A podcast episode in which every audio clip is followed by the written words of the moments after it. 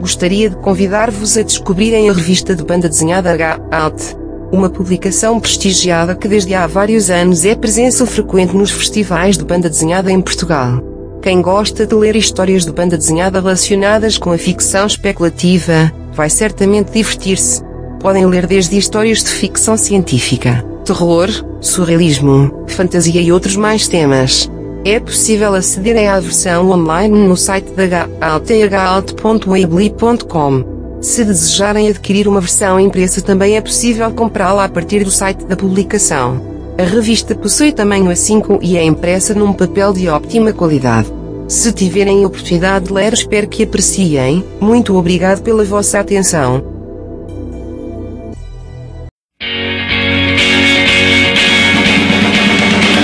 Conversa da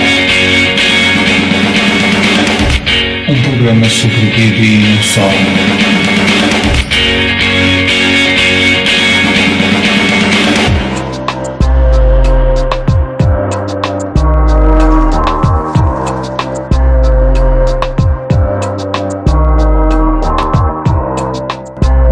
Muito bem, iniciamos mais um episódio do nosso podcast. Desta vez o nosso convidado é o Ricardo Santos. Tudo bem, Ricardo? Tudo bem, olá. Olha, uh, bem-vindo a este podcast. Olha, uh, podias falar um pouco da, da tua relação inicial com a banda desenhada e com a ilustração, quando eras mais novo? Uh, sim, sim. Uh, sei lá, eu presumo que, que tenha começado de uma forma mais ou menos semelhante a, a todas as pessoas que, que têm algum envolvimento com a banda desenhada começaram. Uh, de pequeno, a ler, a ler, a ler, no meu caso não foi tanto a Turma da Mónica, foi mais, sei lá, um, o álbum que eu me lembro, mais antigo que eu me lembro de ter e que ainda tenho é de, do Spirou.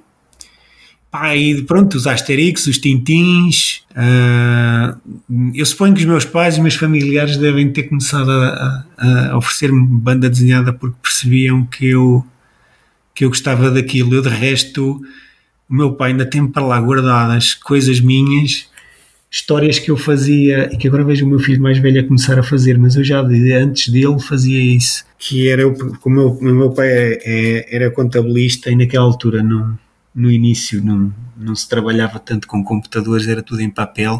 Ele tinha sempre montes de, de, de papéis, de, de, ao mesmo no início dos computadores, não, não se guardavam as coisas em ficheiros, guardava-se em pastas. Ele tinha sempre montes de papéis com, com contabilidade impressa, mas que, que, que aquilo era lixo. E eu aproveitava sempre a parte de trás e, e agrafava aquilo, encadernava e fazia as minhas historinhas.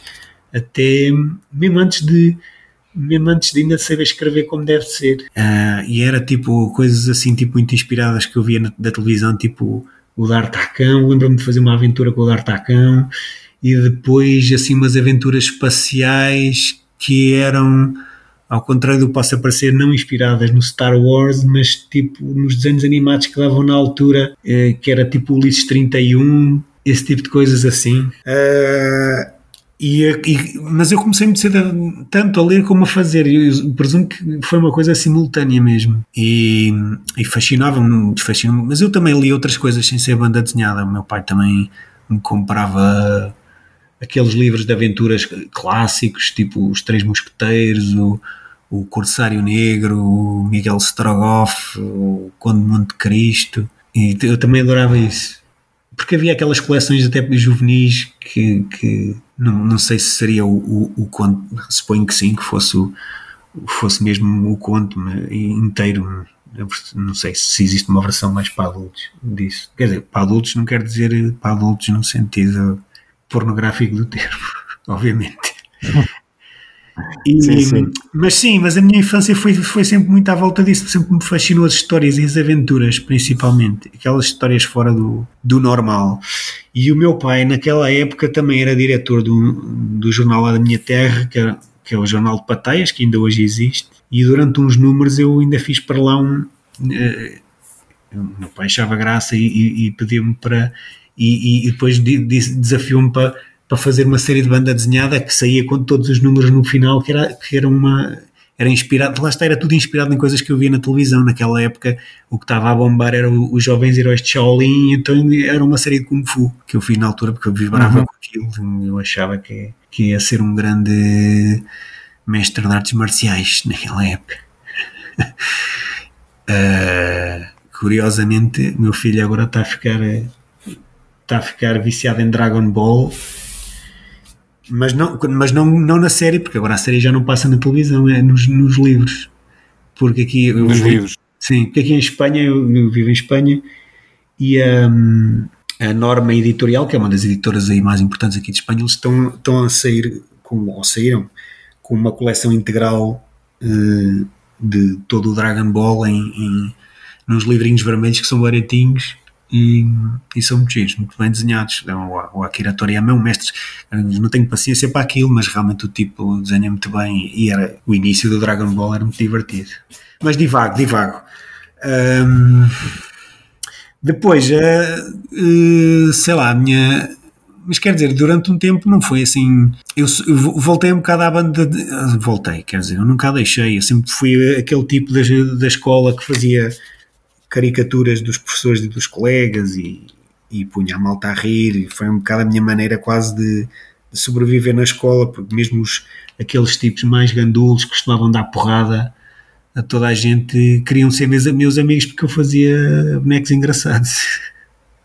Até tinha, tinha aqueles gandulos que me diziam: pá, se alguém te fizer mal, pá, tu avisas, man, que eu vou lá e dou-lhes um enxerto de porrada. Foi a minha maneira de sobreviver na, na escola, às vezes, num, às vezes em ambientes um bocado em que pá, vens de um meio pequeno em que as pessoas não são sequer educadas para estudar muito, é, é o mínimo indispensável ou exigível por, por lei e a seguir vais trabalhar.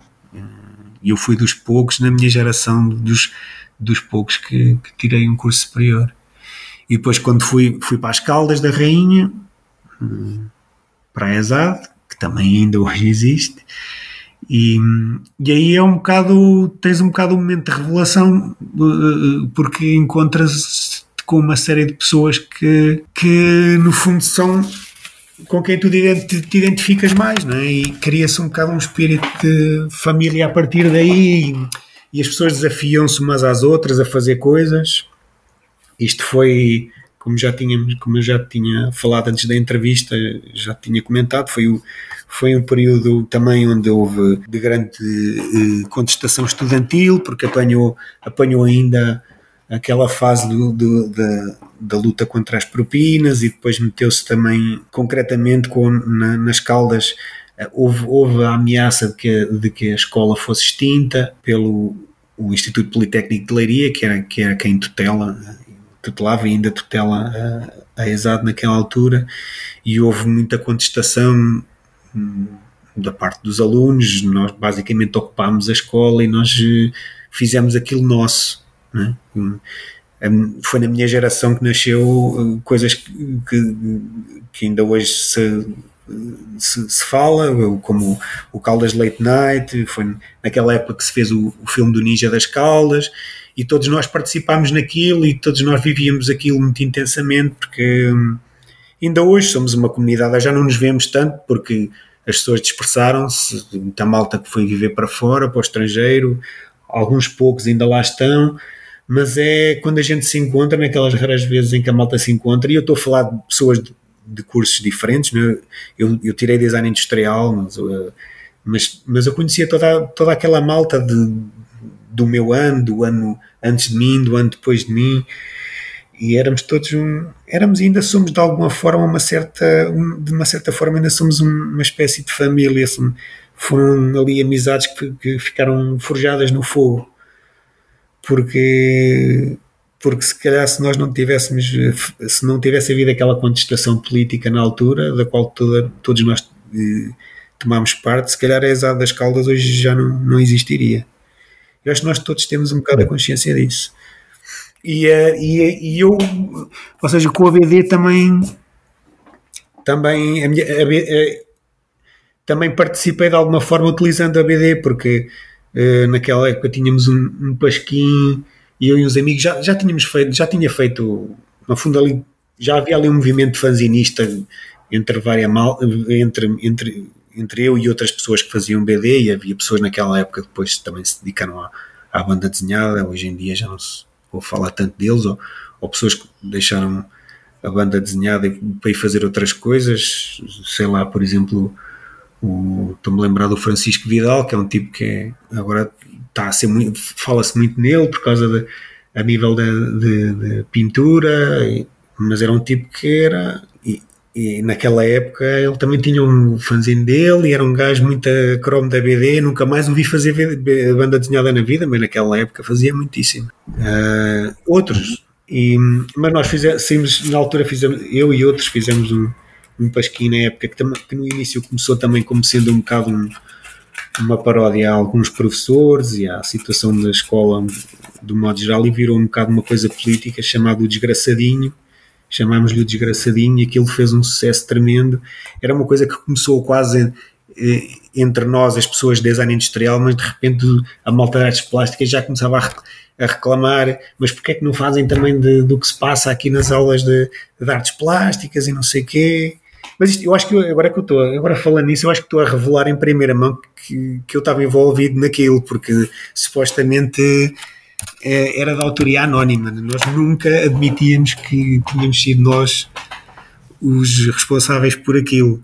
Mas lembro-me que na altura, no calor da, do, daquela luta estudantil, houve, uh, houve malta que era, pertencia à Associação de Estudantes e que, e que foi chamada ao Ministério da Educação naquela época por causa de, de termos parado a escola e, e toda, toda aquele, aqueles protestos que estavam a haver na época. E, e, havia um secretário de Estado que tinha precisamente esse fanzine debaixo do braço, levou aquele fanzine debaixo do braço para a, reuni para a reunião com, com os alunos. Eu, eu achei muita graça quando alguém me contou isso. Mas depois abandonei a banda desenhada, depois de. Eh, tentei. Naquela época, depois, entretanto, no final do curso, ainda tento, tive ali uns primeiros contactos com editoras, mas aquilo saiu um bocado furado. Uh, porque, pessoa, sei lá, mal, malta às vezes contacta-te porque gosta dos desenhos ou porque viu um fanzine que tu fizeste e, e convida-te para participar numa coletânea ou no que seja, para editar qualquer coisa curta tua, mas depois não gosta daquilo que tu. Isso aconteceu, não gosta daquilo que tu fizeste. Isso aconteceu-me e na altura eu admito que se calhar levei aquilo demasiado a peito, mas sei lá, envolvem-se várias coisas e hum, às vezes é um bocado complicado lidar com a rejeição, porque tinha tido se calhar dentro do, que, do que era aquela, aquele pequeno microcosmos que era ali o ambiente das caldas e, e até antes. Eu fazia tinha o meu sucesso com os meus bonequinhos de repente começar a perceber que nem toda a gente gosta do que tu fazes às vezes custa-te um bocado entrar. E, e, aí, e entras às vezes num processo um bocado até de de sei lá, dúvidas sobre ti próprio, né? será que realmente isto eu estou a fazer alguma coisa de jeito, ou se eu já ando aqui a repetir-me incessantemente isto e o que eu estou a fazer não interessa a ninguém, nem tem piada nenhuma. Hum. Epá, isto coincidindo também depois com a fase de eu ter terminado o curso e ter que me dedicar a, a, a arranjar trabalho como deve de ser e a ter que viver do meu sustento, uh, fez-me fez mandar um bocado a desenhada. O curso de, de, de design uh, industrial, não foi? Sim, exato foi design industrial. E eu pensei, não, e foi assim um período assim um bocado de viragem em que eu pensei, em que, em que como, cheguei à conclusão que realmente não tinha que me concentrar num, num, em alguma coisa que me desse futuro. E por um lado, a perceber-me que se calhar não estou naquele nível que julgava que estava na banda desenhada, e mesmo que estivesse não é disto que eu vou conseguir viver, tenho é que me concentrar em ser melhor designer industrial, em tenho que melhorar o meu craft nesse sentido, porque, porque faz porque tem mais lógica, porque a partir de ter maior proveito disso, fez com que eu, de certa forma, naquela altura, tivesse decidido pôr uma espécie de ponto final na banda desenhada, digamos assim. Embora não tenha deixado nunca de a ler, se calhar foi uma altura que coincidiu com uma fase em que eu mais li eh, banda desenhada mas também já não era a mesma que eu lia antes. Uh, sei lá, naquela altura já tive ali uma pequena fase de, de marveladas, mas que já, aquilo já me cansava porque as histórias eram sempre a mesma treta, não, não tinham história absolutamente nenhuma, era só lutas entre gajos musculosos, aquilo não, não me não me satisfazia de todo, não é? mas, mas um bocado, não sei, de alguma forma, por causa do meu percurso e a banda desenhada em que eu estive envolvido durante algum tempo sempre teve uma componente política ou de sátira social, também eu de alguma forma fui gravitando mais a nível de gostos para esse tipo de bandas desenhadas. Mesmo naquela altura, ainda durante o período em que eu estudei nas escolas, já era muito mais. Uh, o que eu lia já era muito mais, sei lá, o, os chicletes com banana, uh, a Animal, que era uma revista, eram revistas brasileiras que se encontravam muito nas bancas cá nessa altura, e mesmo depois voltei um bocado à franco-belga, uh, tipo aos Moebius e e essas coisas assim mais mais extremadas, digamos assim, mais, mais punk, mais, mais, mais atitude e um mais partir tudo. Eu lembro-me que o livro que me fez eh, esquecer os super-heróis de uma vez e abrir os olhos para outras coisas mais, mais extremadas chama, é um, não nem se fala muito dessa BD hoje em dia, que está um bocado está um bocado esquecida que era aquilo era da, na altura da, da 2000 AD, foi traduzida pela editora Abril para Portugal, chamava-se Martial Law, que era daquele tipo que fez o League of Extraordinary Gentlemen com o Alan Moore, que eu não me lembro agora o nome dele, uh, não me recordo. E, que era um, o, o Martial Law era assim, era assim um personagem que era, era, era uma coisa muito parecida com o com o Judge Dredd, mas o tipo era, era porque ele também era tipo um, um juiz armado num futuro pós-apocalíptico e ele matava essencialmente super-heróis. Mas aquilo era, era uma paródia, porque tinhas, sei lá, já era, um bocado, era uma coisa muito parecida com o que mais tarde depois uh, o, o Garth Ennis fazia, fez com, com a série dele do Hitman e, e e esta, esta que agora está a passar no HBO, o. Ai, gaita, falha-me o nome. O The Boys, era assim uma coisa muito desse estilo. Sim, sim. E eu sempre gostei muito dessa. Esse, esse, tipo de coisas foi o que me fez fazer a, um bocado a transição de esquecer os super-heróis e, e, e Ok, eram, eram super-heróis na área mais subversiva. Exato, sim, uh... sim, subversivo. Que era uma coisa que naquela época, anos 90, finais dos anos 90, começou a explodir muito. Havia muita, muita coisa de paródia de super-heróis. Havia uma série que eu também gostava muito, que era o The Tick, que era paródia de super-heróis também. É, sei lá. As próprias Tartarugas Ninja também era uma paródia no, na sua gênese no início. Embora não, não ligasse tanto às Tartarugas Ninja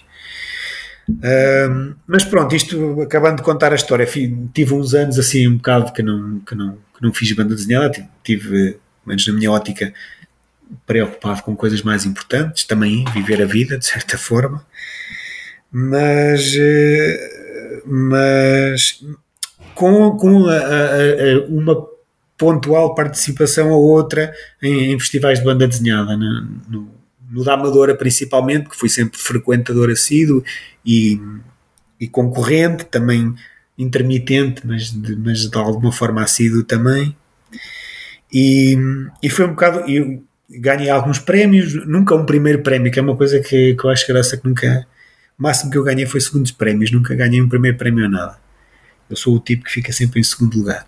Close, but no cigar, como se diz nos filmes. Mas um bocado por, por, hum, um bocado por consequência dessa, dessa, dessas minhas participações na Amadora, conheci o, o, o Geraldo Zelino, que, que é uma história que ele estava sempre a contar, que era como é que ele, como é que ele me conheceu.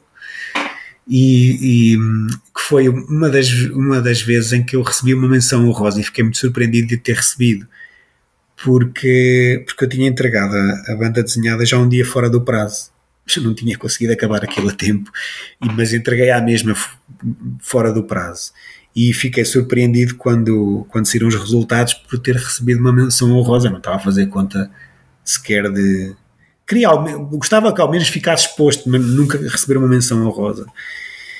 E nunca cheguei a perceber o porquê, até que uns dias depois me liga, me liga o Geraldo Lino com a sua voz rofanha e me contou o porquê da história, porque ele, ele era um dos jurados esse ano e ele, e ele e, e ele diz que aquilo foi, pá, você nem imagina, pá, aquilo foi um drama, porque metade do júri queria desclassificá-lo, a outra metade queria lhe dar o primeiro prémio. E foi o Geraldo Slim que desbloqueou um bocado a discussão e, e disse: Não, pá, não vamos desclassificar o rapaz, damos-lhe ao menos uma menção honrosa. E deram uma menção honrosa. E foi assim que eu conheci o Geraldo Slim e, e durante esse período assim de seca da minha parte, o Geraldo Slim foi, era a única pessoa que me ligava de tempos a tempos para, para me pedir para contribuir para os, para os fanzines dele e eu contribuía sempre.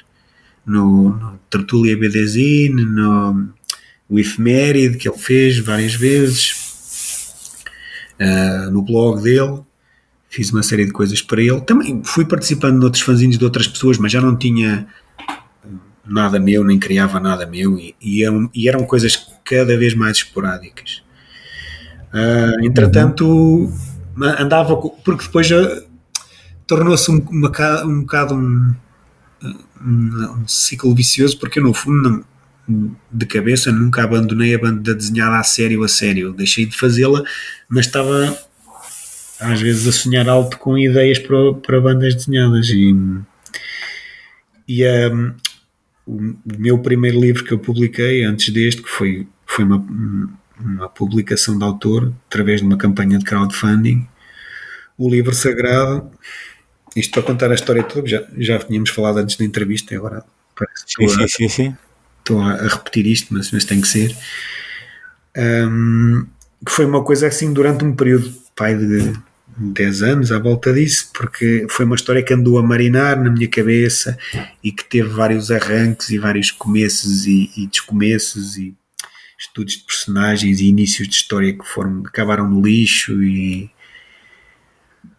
quer dizer, a ideia a gente a gente a ideia era a mesma a ideia Sim, era a mesma. A ideia, a ideia é que a ideia inicial, que de alguma forma ainda subsistiu depois no produto final, mas, já, mas era uma coisa mais séria. Elas eu começo sempre com ideias sérias e depois acabo sempre a, a parvar para, para coisas mais de paródia.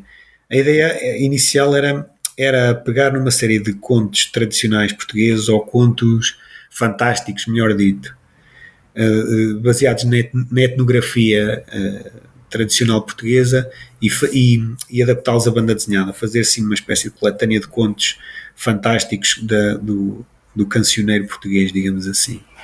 E, e, durante um período, isto durante um período eu andei um bocado assim alfarrabistas, a ler coisas, a ler muita coisa dentro dessa temática, sei lá, o, o Alexandre, o que sobreviveu um bocado ainda desses, nesse, nesse estado ainda no livro foi, foi o, o A Dama do Pé de Cabra do, do Alexandre Colano.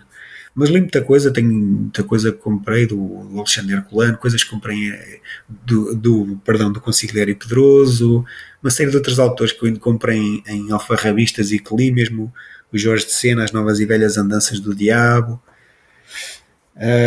e realmente havia coisas. Uh, o Conselheiro Pedroso tem, é, é, extremamente adaptável à banda desenhada. Aquilo, uma pessoa, aquilo parece quase argumento. As, as, as, os contos dele parecem quase histórias do Tim Burton. Mas, mas eu andei ali um bocado a lutar com aquilo eh, no início. E, apesar de que essa história da Dama de Pé de Cabra eu cheguei mesmo a terminá-la e, e editei-a nesse tal qual tal qual a tinha pensado no início. Mas, eh, mas a dada altura, a meio do processo, queria, queria introduzir qualquer coisa de meu. E então, de alguma forma, o conceito foi mudando e usei um bocado essa etnografia popular como base, mas para histórias minhas, criar personagens, a, criando personagens a partir dessa etnografia, mas, mas em que às vezes pegava em pequenas partes de histórias, ou seja, o tudo que eu pesquisou não foi, que eu pesquisei não foi deitado ao lixo, foi conservei de alguma forma algumas das ideias e às vezes até pedaços de histórias, porque por exemplo, sei lá, uh, há lá uma história que de alguma forma aquilo é uh, foi, foi pensado como uma espécie de sequela para o o físico prodigioso do Jorge de Sena, embora eu tivesse descartado uma série de coisas que estão no, no conto original do Jorge de Sena, tipo o Barrete Mágico, assim, faz, basicamente esquecem que não existia. Portanto, foi uma sequela mal feita de, desse conto, por exemplo. mas, ou seja, a ideia teve, teve a brincar na minha cabeça durante uns 10 anos, foi muito fermentada e desfermentada e vomitada, de forma a que de forma a que os- depois os, os primeiros contactos que eu tive para tentar com editoras para tentar publicar aquilo andaram ali um bocado a marinar um bocado no ralenti e a coisa nunca mais saía e as pessoas pediam alterações e alterações. Quando eu já andava há 10 anos com aquilo e já não tinha pachorra para pegar mais naquilo e decidi decidi fazer hum, decidi fazer um, um- um- uma, uma campanha de crowdfunding e editá-lo eu próprio porque, porque estava a ver a coisa complicada. Fazê-lo de fazê-lo por, por- através de uma editora. Complicado no sentido em que iria demorar mais um, uns dois anos ou três para conseguir editar aquilo numa editora e eu já não, não tinha paciência. Resolvi eh, penso que eh, aconselho do, do, do Bruno Caetano e já não me lembro muito bem porquê porque entretanto também algumas dessas histórias, porque eram histórias curtas, entraram nessa coletânea, já tinham saído em, em, em fanzines, já tinham saído no, no sei lá, no blog do, do, do Lino, uma outra já tinha saído no fanzine que o Pedro Moura fez também.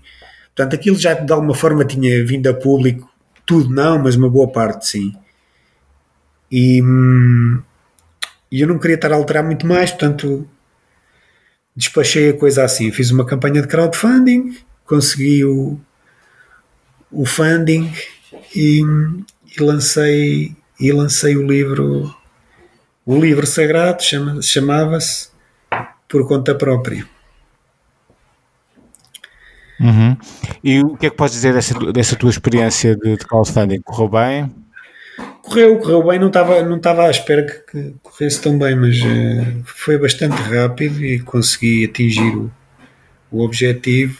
Na altura, na altura não havia, eu- pelo menos que eu soubesse, o único, o único autor de banda desenhada, os únicos autores de banda desenhada em Portugal que tinham, que tinham eh, utilizado o crowdfunding, que eu, pelo menos que eu soubesse, foi o Felipe Melo e o Juan Cávia, ainda na, ah, para lançar, não sei se o segundo ou terceiro número do, do Dog Mendonça. E hum, não havia. Porque eu lembro-me do Bruno, do Bruno Caetano ter dito: pá, tu foste o primeiro a fazer isto. E eu, não, não.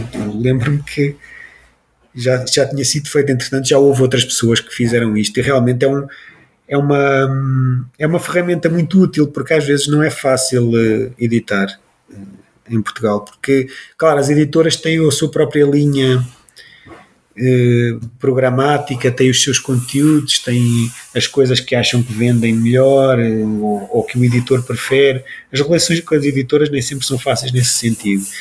E quer dizer, as plataformas de crowdfunding permitem-te liberdade total. Simplesmente é uma maneira direta de chegar aos teus potenciais leitores. Claro que não consegues nunca uma projeção, quer dizer, porque eu também usei, usei a- uma, cloud- uma, uma plataforma portuguesa, a malta que se calhar. se- O PPL. que é que é? Desculpa. O PPL, não é? Não, não, não, digo, a, a- plataforma de crowdfunding que eu usei foi a, foi a portuguesa, o, o- o PPL, sim, sim, desculpa, ai percebi. Sim, Percebi era PPL, o queria percebi. PPL. Sim, usei o PPL, mas há quem, mas hoje em dia há malta que usa o, outras plataformas ma- americanas e nessas conseguem ter uma projeção que, que se calhar até nenhuma Sim, editora cá sim. em Portugal lhes consegue dar. Uma- uma- um projeto de banda desenhada em língua inglesa, pronto, eh, e portanto, se o estilo de desenho for relativamente aliciante, podem conseguir cativar. eh, Claro. Até Aconteceu porque com, parte dessas, dessas com o Zé agora há pouco tempo, né, por exemplo. pessoas conhecidas. Mas pronto, às vezes há, há uma, uma tentativa de tentar promover o próprio livro na- nas redes sociais eh, Sim. e às vezes consegue, consegue se tornar viral. Consegue, consegue. Hoje em dia temos ferramentas que não, que não, não existiam há 10 anos atrás. É que as pessoas às vezes esquecem-se do quanto tudo isto é tão recente, porque vivemos num imediatismo tão, tão grande. Hoje em dia as coisas acontecem tão depressa e a informação é partilhada de uma maneira tão, tão instantânea que as pessoas esquecem-se que há 10, que há menos de 20 anos atrás nem sequer existia a internet. Hoje em dia a partilha de informação é, Bom, já existia internet há 20 anos atrás. Sim. Eu é que falo de 20 anos atrás como se fosse há dois, já estou a ficar velho. Mas, mas, mas há pouco mais disso, já não ainda não existia a internet. Quer dizer, redes sociais então é uma coisa muito recente. Existia, mas não, é, não era a mesma coisa. Não era nem nada que se comparasse. Exato. Era para ver filmes de gatinhos, só. Praticamente.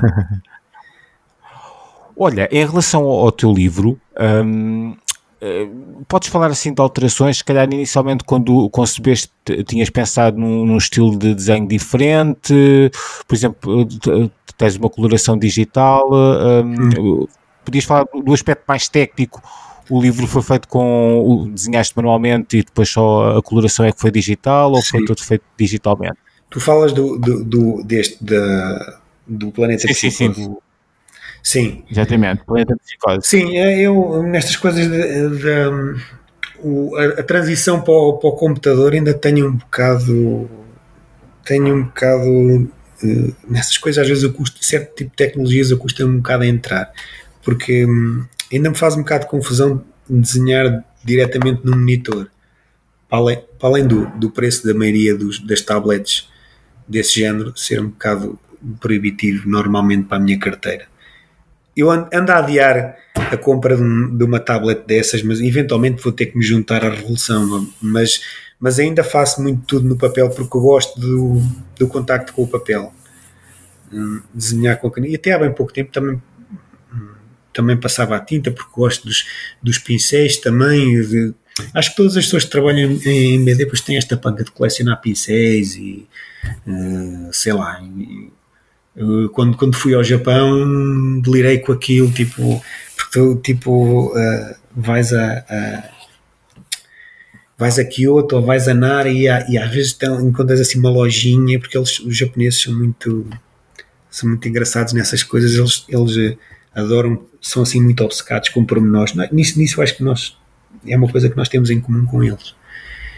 Né? E eles dão muito valor à, à a arte manual e depois encontras aquela loja cheia de pincelinhos de pelo de Marta e, e com vários tipos de tintas e não sei o que, aquilo é um e eu, e eu comprei logo ali uns pincéis, como também compro muitas vezes aquelas canetas pincel e brinco com isso. Mas aqui no, no caso concreto do, do Planeta Psicose, eu só fiz os desenhos em papel, o esboço, e depois digitalizei e, e tudo o resto é, foi digital no Photoshop, uhum. que eu acho que já, que já muito pouca gente sequer trabalha no Photoshop agora. Há aí programas espetaculares aí que eu não faço a mínima ideia como é que se chamam hum, para trabalhar nos tablets, mas quer dizer, eu tenho uma tablet, mas é daquelas hum, que eu comprei que eu comprei precisamente porque se podia colocar um papel por cima e aquilo hum, consegues hum, porque o que, o que me, me, me custa muito é é, é estar a, a, patinar no monitor, gosto de sentir a textura do papel, gosto, gosto que o papel me prenda um bocadinho o lápis, porque eu também sou um tipo que apaga muito. Isso é um grande defeito que eu tenho. Todo sujo, pá, deixo, deixo as secretárias às vezes um nojo só com, com aparas de borracha. Eu apago e volto a desenhar e perco muito tempo com isso, não devia perder tanto, porque nunca porque há sempre um período em que, hum, quando tu começas, em que, em que, em que as tuas articulações estão um bocado perras e, e os e os bonecos saem sempre assim um bocado rígidos demais ou mais do que aquilo que tu imaginarias que fossem sair. Né? É um bocado a história da insistência, né? tal como as histórias também precisam de marinar, também os desenhos precisas de estar ali um bocado a aquecer a mão para, para as coisas serem mais dinâmicas e mais expressivas. Mas sim, uhum. tudo o resto foi digital. Olha, e como é que surgiu depois um, o contacto com a Escorpião Azul? Epá, o contacto com a, com a Escorpião Azul eh, não tem, curiosamente, muita história. Um, eu já tinha eu já tinha contactado outras editoras, hum, a maioria delas nem, não sequer me responderam, confesso. Um, porque isto também foi um bocado. Aliás, alguns dos personagens que eu, que, que eu coloquei, que, que, que, eu, que entram no livro são arrapiscados até de outras histórias ou de, de personagens e mesmo até histórias inteiras são de pitch que eu tinha enviado a outras editoras de propostas que, que foram recusadas e simplesmente a Escorpião Azul foram os únicos que me disseram que sim, que iam editar e não punham, não iam pôr eh, qualquer tipo de constrangimentos, deram liberdade total para eu fazer o que eu quisesse. Ah, eventualmente algumas coisas, por exemplo, o título mudou. Eles pediram para mudar o título, porque o título original não era este. Mas foi praticamente a única coisa. Tudo o resto eles hum, disseram, deixaram-me fazer como eu quisesse, não, não interferiram em nada. Portanto, foi uma coisa muito, muito rápida. Uhum.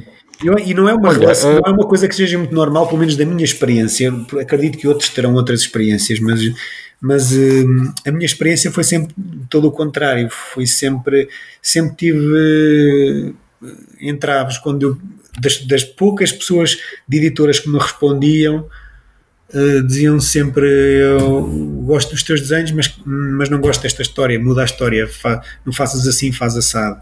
E eu, eu sei lá, se calhar um bocado ingenuamente esperava das editoras que, que, as, que as, as observações que fizessem forem, fossem estritamente técnicas ou mas não, quer dizer, um, a maior parte dos editores eh, gostam de de colocar ali o seu cunho na, nas histórias e tu ou decides aceitar ou não.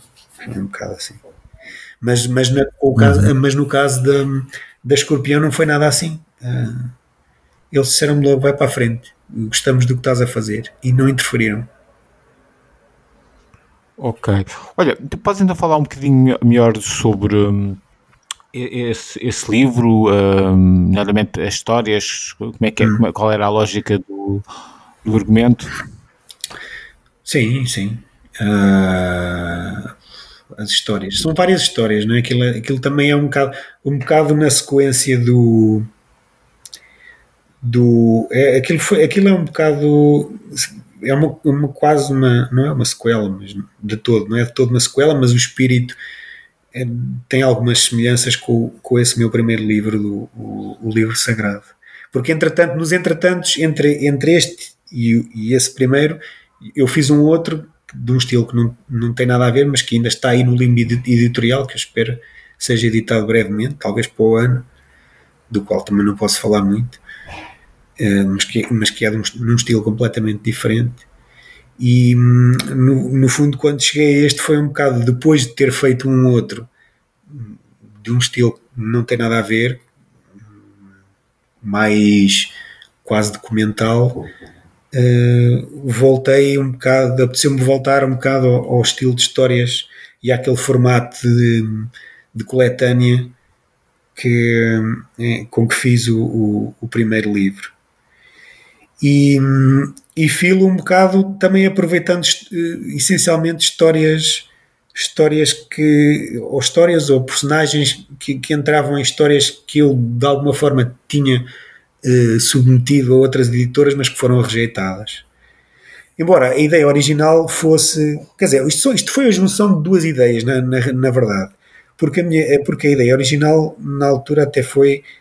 Um, ehm, queria fazer uma coisa à volta de teorias da conspiração, principalmente por causa de uma pessoa estar a navegar nas redes sociais e está a levar com teorias da conspiração constantemente, desde as mais espatafúrdias até a, e mais mirabolantes, até coisas que se calhar um gajo põe-se a pensar e, e, e diz: é pá, isto não há provas de que isto seja verdade, mas também não há provas de que isto seja mentira, no fundo. E a ideia original até era fazer um webcomic que era, e, onde ilustraria uma série de teorias da conspiração, assim das mais conhecidas, ou histórias curiosas à volta de teorias da conspiração. Mas depois, mais uma vez, como eu nunca sigo as ideias originais, e, e, e comecei a dar-me conta que tinha na gaveta estes personagens ou, ou histórias que de alguma forma tinham sido rejeitadas, mas que encaixavam um bocado nessa ideia de, de, das teorias da conspiração, que de alguma forma eu podia adaptar uh, a isso. Porque, alguns, porque às vezes a pessoa, os personagens às vezes nascem-nos na cabeça e ficam, e é como se fossem pessoas que tu conhecesses.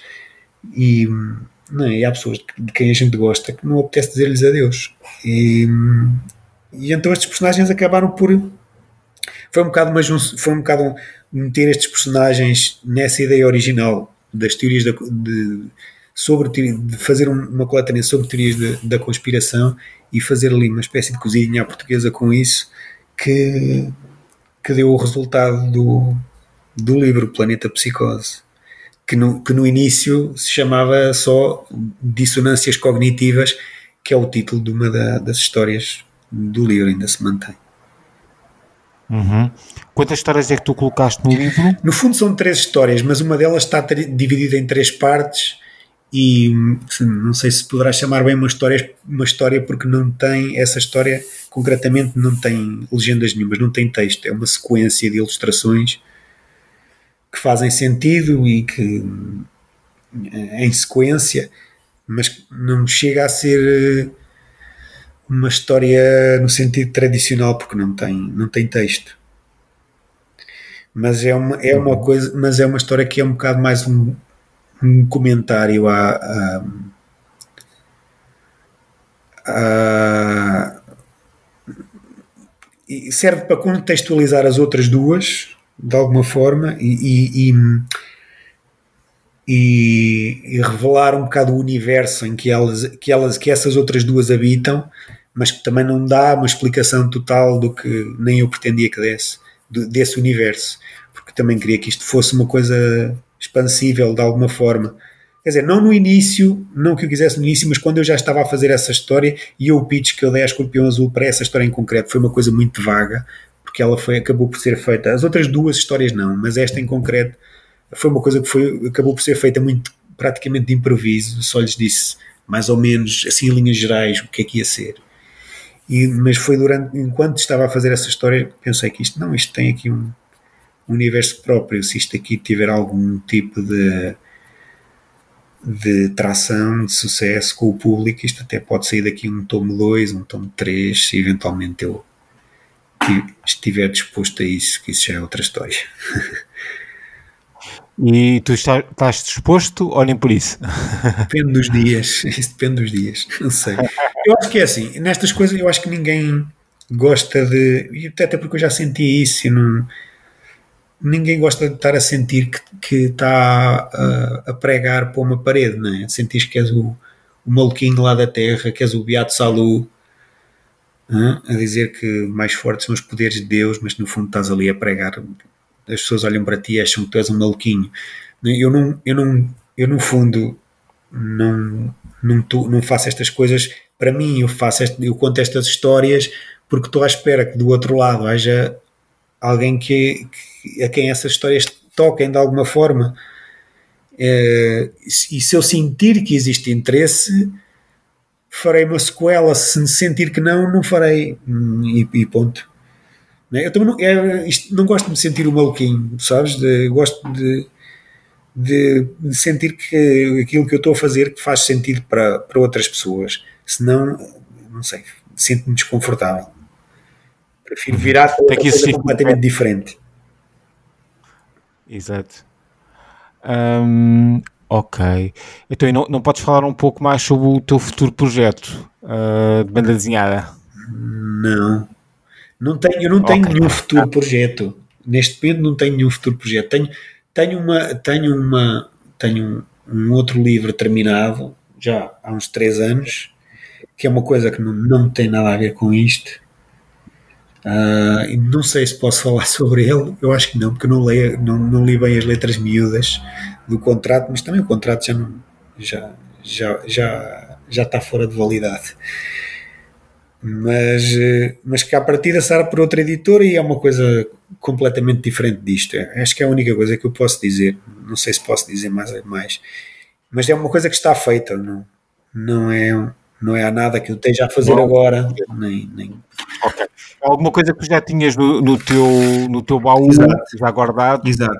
um projeto, depois é só tentar. É uma coisa, uh, posso dar... dizer que sim, né? posso dizer, é, é num registro mais semi-documental e, e tem a ver com, com os incêndios de 2017. uhum. aquela catástrofe que se abateu em Portugal, que na altura parecia, parecia uma coisa horrível, mas agora comparada com a pandemia parece que não é nada. Mas para mim ainda é uma coisa horrível porque tem a ver com muitas outras coisas, tem que tem a ver com, com a nossa com a qualidade da nossa estadia neste planeta e o, e o que andamos a fazer a, e o que lhe andamos a fazer a ele, que no fundo mas, é dizer, a ele lhe dá igual, porque o planeta vai continuar a existir muito depois de nós desaparecermos daqui. E, claro, claro. E eu acho que isso é que se calhar muitas pessoas não têm consciência quando, quando se fala de ecologia, estamos, a, estamos essencialmente a falar da nossa sobrevivência, não propriamente da, da sobrevivência do planeta. E, e ainda nos falta transitar para aquela, para aquela mentalidade de termos que cuidar da, da nossa casa, porque eu também, quando entro em casa, também não ando a deitar o lixo para o chão e, e a tirar os sapatos pela janela. É? Tudo isso tem consequências. Olha, agora, tudo isso sem consciência. Agora ocorreu uma questão. Tu, como moras já há vários anos em, em Espanha, já alguma vez pensaste fazer uma, uma história de banda desenhada hum, relacionada com, com Espanha e inclusive até publicar mesmo numa eh, editora espanhola? Eu, tentei, eu, já tentei publicar em editoras uh, espanholas, uh, mas, em, mas sem sucesso, confesso. Um, porque tentei, tive, tive alguma. Já, do que me responderam a, a, aqui foi que tem muita coisa na calha, muitos autores espanhóis, porque, porque os espanhóis têm mesmo, isto é, talhos no sangue. Um, há muito talento aqui em Espanha, a nível, ele, quer dizer, é, é histórico na Espanha, essencialmente é conhecida pelo, pelos, seus, pelos seus artistas visuais, os Picasso, os Dalí, os, os caramba, agora deu-me uma branca. Goiás, por exemplo, sei lá, carradas, né? enquanto que nós somos um país essencialmente de escritores, eles são um país de, de artistas visuais. E isso reflete-se muito na, na, na, cultura dos dois países. Agora, vejo aqui muita coisa que me apetece transpor para a banda desenhada, se calhar não, não ainda, mas eventualmente, porque estando aqui em Barcelona e, e tendo apanhado aqui o, o que foi aqui o, o, o boom do movimento independentista, há coisas que me apetece contar, mas também preciso de preciso de, de algum tempo para perceber de que forma é que eu deveria contá-las. Porque é, é, não deixa de ser a perspectiva de um estrangeiro e dentro da, perspectiva de um estrangeiro é, é, é, a perspectiva de um português. Oh, e quando eu digo a perspectiva de um português, quer dizer a perspectiva do único país ibérico para além de Espanha. E é uma é uma é, é, é, uma, é uma relação curiosa a nossa com a dos espanhóis, porque se há coisas em que somos parecidos, há coisas em que não temos, culturalmente, não temos mesmo rigorosamente nada a ver com eles. Hum, podes, podes dizer assim alguns aspectos?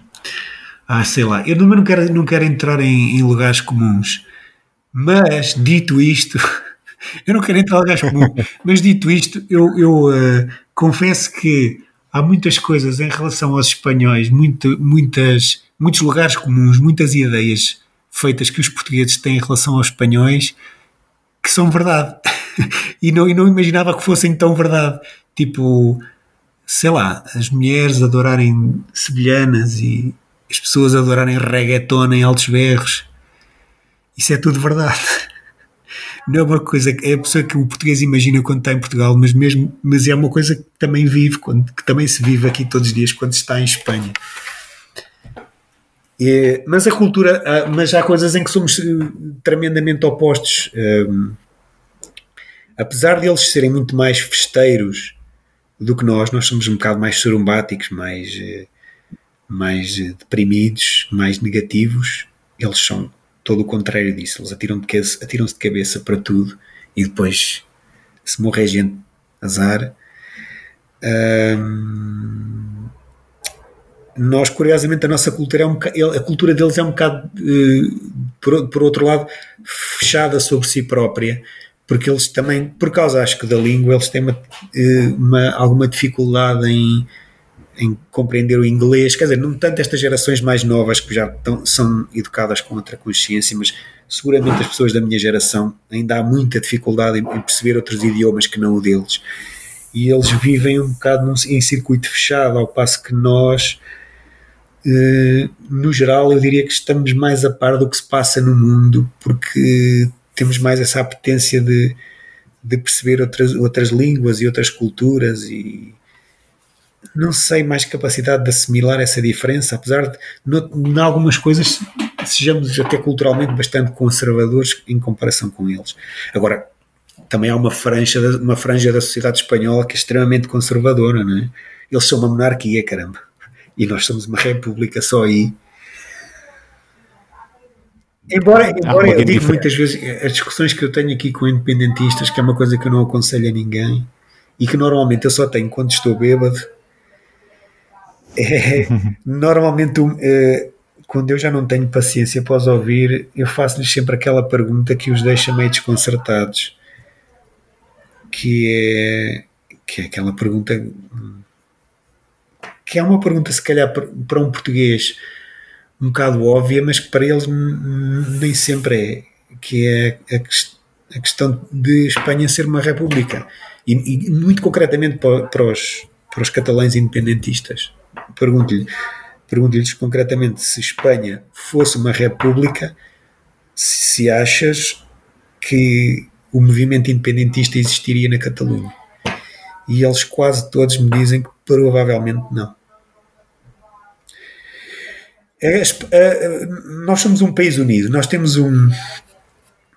Quer dizer, há um bocado aquela rivalidade norte-sul, eh, eh, interior, eh, interior o interior contra o, o, as, litoral. o litoral. mas no, no, fundo nós todos temos, somos portugueses e não é, uma, não é uma questão de patriotismo no sentido de andarmos a cantar o hino nacional, nem um pouco mais ou menos, mas temos, temos uma consciência de identidade portuguesa, né? e, e, e em Espanha isso não existe. A pessoa, a Espanha é uma série de países um bocado unidos à força, na base da conquista.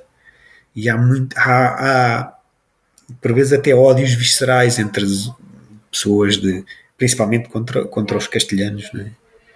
e, e, nós somos assim uhum. um, bocado, Portugal é um bocado uma, uma pedra no sapato nesse sentido, porque somos o, a única região da Península Ibéria, de Ibérica, perdão, que nunca se submeteu a esse julgo de Castela. Fomos os únicos.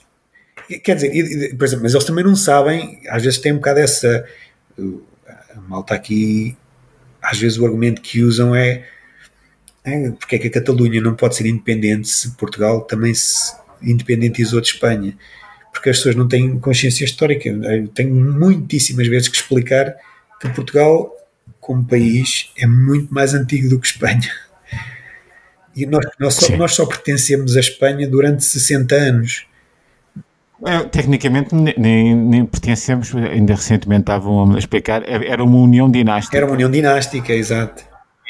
Eram com reinos separados e, inclusivamente, quem, quem, quem geriu o reino português eram portugueses, a não ser que fossem da família sim, real. Sim. A, a questão que se põe sempre é que as pessoas esquecem-se, e isso é verdade, Portugal só conseguiu ser independente porque tinha um império colonial. Sim, exatamente e, e, depois, na altura, quando foi da questão da independência, teve alguma sorte, depois foi ajudado pelos ingleses e pelas outras potências. Fundo, é como se Portugal fosse a Irlanda do, do Reino Unido. É exato, é muito parecido, é. sendo que tal, Espanha e o Reino Unido são monarquias, a Irlanda e Portugal são repúblicas. É. Tem, Portanto, houve sempre interesse nas outras potências de enfraquecer a Espanha, Sim. favorecer. Sim, porque, porque, eh, porque os espanhóis sempre também tiveram essa ânsia de conquista, não é? Sim, até, até, porque a palavra Espanha surge de, de, era a Península Ibérica, como os romanos chamavam a Península Ibérica. Exato, era a Espanha, sim, os romanos. Espanha, era a Espanha. Era a Espanha. É daí que veio o nome. Pronto, é, é, uma, é, uma, história diferente. Sim, sim, sim. sim. Pronto. Não, eu, eu, eu, eu, o que eu digo, eu compreendo muitos dos argumentos, até vivendo, vivendo na Catalunha, a pessoa não tem como não simpatizar com alguns dos argumentos, porque realmente a pessoa vê as notícias em Espanha e é, e é uma coisa, eu eh, também porque sendo de esquerda, isso acaba por ser um bocado inerente, mas mas o, é, é o estando fora de Portugal, o único o único feriado português que eu verdadeiramente comemoro é o, é o 25 de Abril. Porque eu acho que nós, Uhum. mesmo nós portugueses, não temos a consciência da importância que, que, o, bri- que o 25 de Abril teve para nós, para a nossa consciência nacional, para a nossa para a maneira como nós nos encaramos a nós próprios. É termos tido essa possibilidade de ter tido uma revolução, ainda por cima com pouco sangue, mas com uma revolução que, permiti- que permitiu meter um ponto final numa série de ideias retrógradas e, e termos podido virar a página e reinventar-nos como, um- como reinventar uma identidade para nós, escolhida por nós, é uma coisa que muito poucos países tiveram a oportunidade de ter. E a Espanha seguramente não teve, quer dizer, eles herdaram a democracia deles de, do, do Franco. Quer dizer, o Franco morreu e aquilo eh, deixou em testamento que, que, o rei, que o rei Juan Carlos, este que agora anda aí fugido da lei, eh, decidisse como quisesse. E, embora ele, de certeza, que não estava de toda à espera que, que, o rei Juan Carlos decidisse que o país passasse a ser uma democracia. Mas, de alguma forma, a, a- democracia espanhola foi, foi, foi delegada por, um- por uma ditadura, foi uma coisa que veio de cima para baixo, enquanto que a nossa foi uma revolução que veio de baixo para cima. E isso faz muita diferença. Sim, sim. Eu acho que nós vivemos a democracia de uma maneira muito mais saudável do que eles. Apesar de eles serem mais aguerridos e mais interventivos do que nós em muitas coisas. Mas é, é muito complicado porque os espanhóis têm uma, uma extrema dificuldade em, em chegar a um consenso. Nós temos mais tendência para, para chegar a acordos, para nos entendermos entre nós, se temos ideias diferentes do que, do que eles. Eles, eles, eles, pá, ver as notícias aqui em Espanha é penoso, porque estão constantemente a discutir e ninguém, ninguém chega a acordo sobre assunto Ninguém chega a acordo. Sim, cl- claro que também há uma coisa que também temos que ver. A Catalunha, grande parte dessa. hum, do, ímpeto de independência também tem a ver com ser a, região espanhola mais rica. eh, às vezes também há um, um- um certo sentimento de terem que pagar impostos para, para Espanha, mas Não, esse é que joga e é, e, é, e é o argumento que eles mais usam, de facto. Ahm, e, é o argumento, e é verdade, e é um facto. A, a Catalunha, apesar de tudo, é- ainda é a região espanhola que produz mais riqueza. Penso que, ou pelo menos a seguir a Madrid, é seguramente a mais, a, mais, a que mais a que maior PIB tem. Ah, o, o, quan- o, o, o paradoxo disso é que hum, desde que todo este, todo este movimento de independentista ganhou expressão e tomou o poder aqui, eh, hum, isso só tem servido para piorar a situação económica do que propriamente para melhorar. Mas presumo que seja a consequência de todas as, as revoluções, quer dizer. Eu, não- eu não sou Claro. contra a autodeterminação de, de- das pessoas. Mas há aqui um- há um. Já estamos a falar demasiado da Catalunha, isto, mas enfim, agora para terminar. Há um. eh, eh, Eu não sou contra o, o direito de autodeterminação, obviamente. Ahm, mas, eh, mas custa-me um bocado primeiro a, a- a- ver campanhas políticas que são, eh, são movimentos políticos que são eh, que- alimentados a fake news que é um bocado podem discordar comigo mas eu vi- vi- vejo o que eu vejo e vi o que eu vi o que é o que eu acho que o que se passou muito com o independentismo aqui em Espanha aqui na Catalunha. Sei lá desde cartazes enormes a, a dizer que quando a Catalunha fosse independente que iam, iam acabar as portagens. Quando a Catalunha é o único é o único, praticamente o único a região de Espanha que tem portagem nas autoestradas e essas portagens são geridas por empresas catalãs e não espanholas. Pá, isso e outras coisas, quer dizer, as, as mentiras. é, Lembrou-me muito o, o processo do Brexit e tem, acho que tem algumas coisas em comum com isso. Mas não era isto que eu queria dizer, porque entretanto perdi o meu raciocínio, mas enfim. Sim, sim, pronto.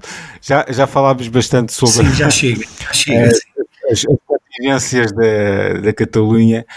Olha, hum, agradeço muito a, a tua disponibilidade para esta entrevista. Estou certo que, para além de, de outros assuntos que depois também falámos, estou certo que os ouvintes ficaram a conhecer um bocadinho mais o, o teu trabalho e a, e a, tua relação com a banda desenhada e a ilustração. Em todo o caso, depois na, na própria página do podcast também vão estar alguns links para quem quiser conhecer melhor o teu trabalho. Muito obrigado, Ah, então. Obrigado eu, Sérgio, e espero que a gente espero que, que possamos voltar a ver-nos brevemente e que esta pandemia desapareça de uma vez. Isso seria ótimo. Adeus então.